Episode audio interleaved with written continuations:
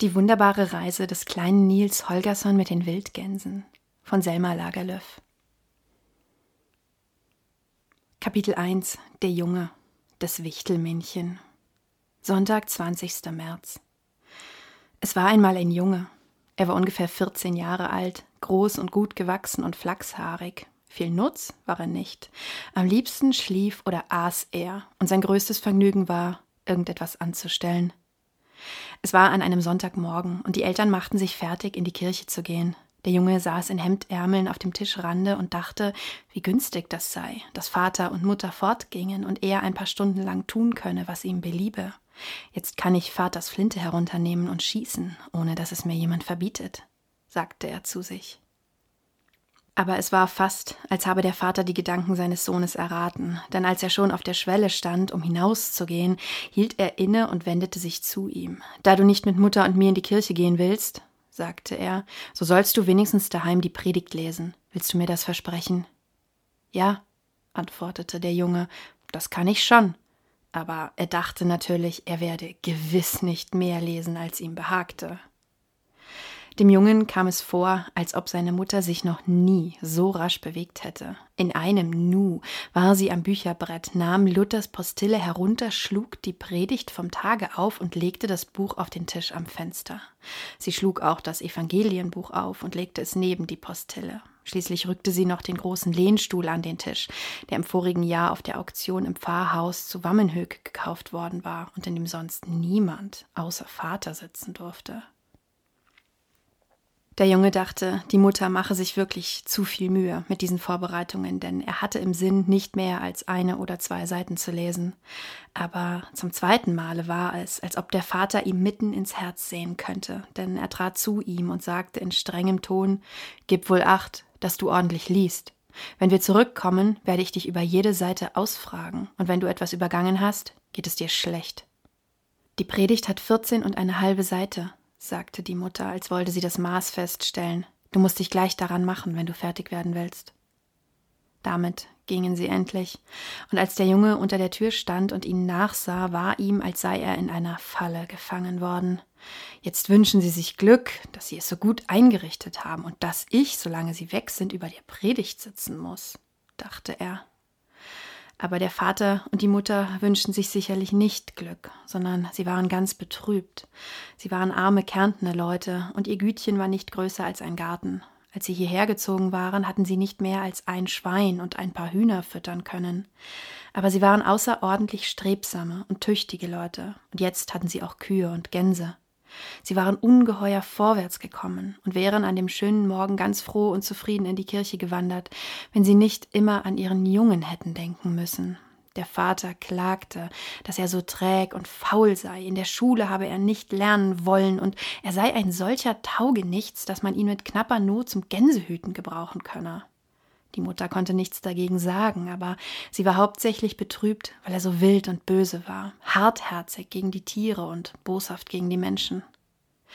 Ach, wenn Gott ihm doch die Bosheit austreiben und ihm ein anderes Herz geben würde, seufzte die Mutter. Er bringt schließlich noch sich selbst und uns ins Unglück.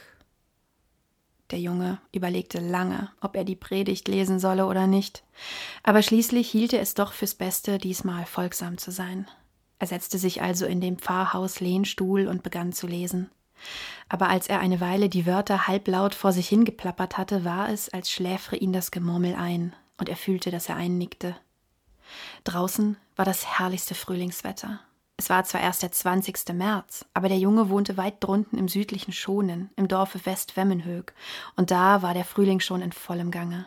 Die Bäume waren zwar noch nicht grün, aber überall sprosten frische Knospen hervor. Alle Gräben standen voll Wasser, der Huflattich blühte am Grabenrande und das Gesträuch auf den Steinmäuerchen wuchs, war braun und glänzend geworden. Der Buchenwald in der Ferne dehnte sich gleichsam und wurde zusehend dichter, und über der Erde wölbte sich ein hoher blauer Himmel. Die Haustür war angelehnt, man konnte das Trillern der Lerchen im Zimmer hören. Die Hühner und die Gänse spazierten auf dem Hofe umher, und die Kühe, die die Frühlingsluft bis in den Stall hineinspürten, brüllten hin und wieder Mu, Mu.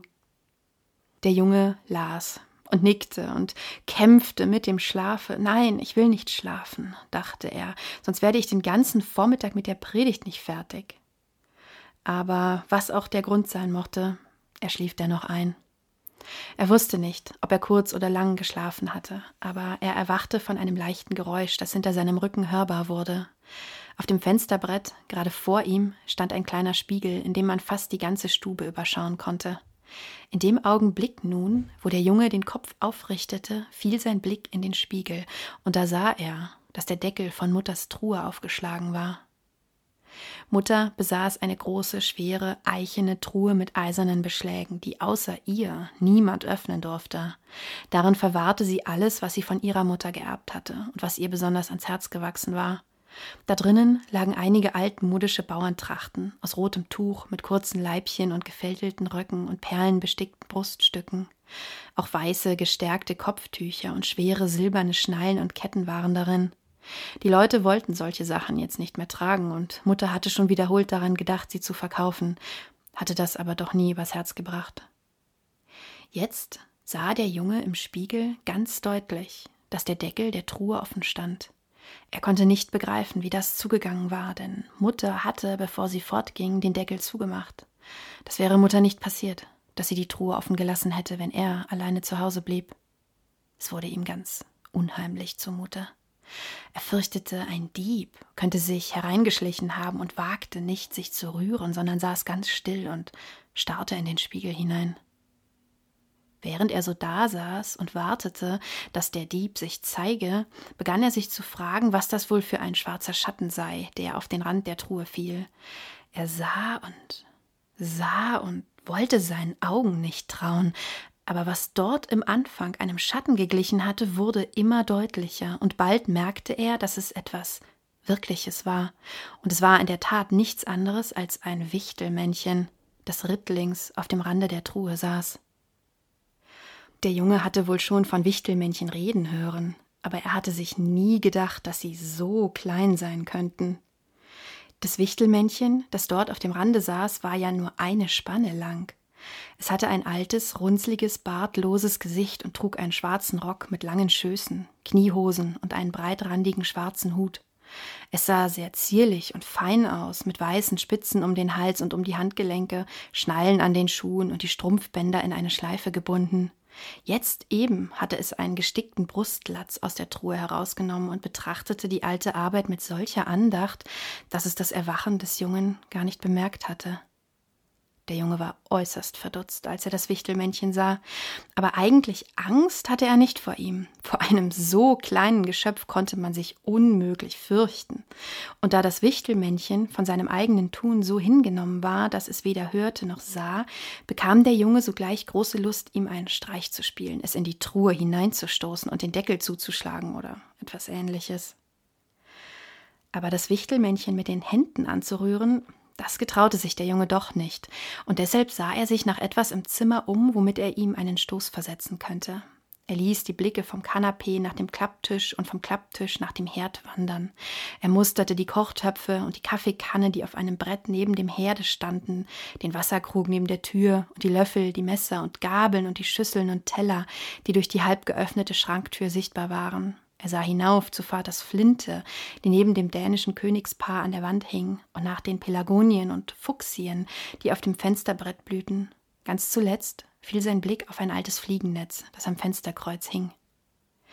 Kaum hatte er das Fliegennetz erblickt, als er es auch schon zu sich heranzog und das Netz nach dem Truhenrande schwang.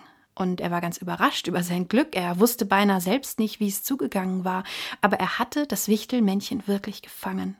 Der arme Kerl lag den Kopf nach unten in dem langen Netze und konnte sich nicht mehr heraushelfen. Im ersten Augenblick wusste der Junge gar nicht, was er mit seinem Fang tun solle. Er schwang nur immer das Netz sorglich hin und her, damit das Wichtelmännchen keine Zeit bekomme, herauszuklettern. Jetzt begann das Wichtelmännchen zu sprechen. Es bat und flehte um seine Freiheit und sagte, es habe der Familie seit vielen Jahren viel Gutes getan und wäre wirklich einer besseren Behandlung wert. Wenn der Junge es loslasse, wolle es ihm einen alten Speziestaler geben, sowie eine silberne Kette und eine Goldmünze, die so groß sei wie der Deckel an der silbernen Uhr seines Vaters. Dem Jungen kam zwar das Lösegeld nicht gerade groß vor, aber seit er das Wichtelmännchen in seiner Gewalt hatte, fürchtete er sich gewissermaßen vor ihm. Er fühlte, dass er sich in etwas eingelassen hatte, was fremd und unheimlich war und nicht in diese Welt gehörte. Deshalb war er nur sehr froh, es loszuwerden. Er ging also schnell auf das Angebot ein und hielt das Netz still, damit das Wichtelmännchen herauskriechen könne. Als dieses aber beinahe aus dem Netz heraus war, fiel dem Jungen ein, dass er sich größere Dinge und alles möglich Gute hätte ausbedingen können. Jedenfalls hätte er die Bedingung stellen können, dass ihm das Wichtelmännchen die Predigt in den Kopf zaubern müsse. Wie dumm von mir, dass ich es frei ließ, dachte er und begann das Netz aufs Neue hin und her zu schwingen, damit das Wichtelmännchen wieder hineinpurzle. Aber kaum hatte der Junge das getan, da bekam er eine fürchterliche Ohrfeige, dass ihm war, als zerspringe ihm der Kopf in tausend Stücke. Er flog zuerst an die eine Wand und dann an die andere, schließlich fiel er auf den Boden und blieb da bewusstlos liegen. Als er wieder erwachte, war er noch in der Hütte. Von dem Wichtelmännchen war keine Spur mehr zu sehen. Der Truhendeckel war geschlossen und das Fliegennetz hing an seinem gewöhnlichen Platz am Fenster. Wenn dem Jungen nicht die rechte Wange von der Ohrfeige so sehr gebrannt hätte, hätte er sich versucht gefühlt, alles für einen Traum zu halten. Was aber auch geschehen sein mag, jedenfalls werden Mutter und Vater behaupten, dass es nichts gewesen sei als ein Traum, dachte er. Sie werden mir wegen des Wichtelmännchens sicher nichts von der Predigt abziehen, und es wird am besten sein, wenn ich mich jetzt eilig dahinter mache. Aber als er an den Tisch ging, kam ihm etwas sehr verwunderlich vor. Das Zimmer konnte doch unmöglich größer geworden sein. Woher kam es denn aber, dass er jetzt so viel mehr Schritte machen musste als sonst, wenn er an den Tisch ging? Und was war denn mit dem Stuhl? Er sah zwar nicht gerade aus, als sei er größer als vorher, aber der Junge musste zuerst auf die Leiste zwischen den Stuhlbeinen steigen und dann vollends auf den Sitz hinaufklettern. Und gerade so war es auch mit dem Tisch. Er konnte nicht auf die Tischplatte hinaufsehen, sondern musste auf die Armlehne des Stuhles steigen. Was ist denn aber das? sagte der Junge. Ich glaube wahrhaftig, das Wichtelmännchen hat den Lehnstuhl und den Tisch und die ganze Stube verhext. Die Postille lag auf dem Tisch, und anscheinend war sie unverändert. Aber etwas Verkehrtes musste doch daran sein, denn er konnte kein Wort lesen, sondern musste erst auf das Buch selbst hinaufsteigen. Er las ein paar Zeilen, dann aber sah er zufällig auf. Dabei fiel sein Blick in den Spiegel, und da rief er ganz laut Ei, sieh, da ist ja noch einer. Denn im Spiegel sah er ganz deutlich einen winzig kleinen Knirps in einer Zipfelmütze und Lederhosen. Der ist ja genauso angezogen wie ich, sagte der Junge und schlug vor Verwunderung die Hände zusammen. Aber da sah er, dass der Kleine im Spiegel dasselbe tat. Da begann er sich an den Haaren zu ziehen, sich in den Arm zu kneifen und sich im Kreise zu drehen, und augenblicklich tat der Kleine im Spiegel dasselbe. Jetzt lief der Junge ein paar Mal um den Spiegel herum, um zu sehen, ob vielleicht so ein kleiner Kerl hinter dem Spiegel verborgen sei, aber er fand niemand dahinter, und da begann er vor Schrecken am ganzen Leib zu zittern. Denn jetzt begriff er, dass das Wichtelmännchen ihn selbst verzaubert hatte und dass er selbst der kleine Knirps war, dessen Bild er im Spiegel sah.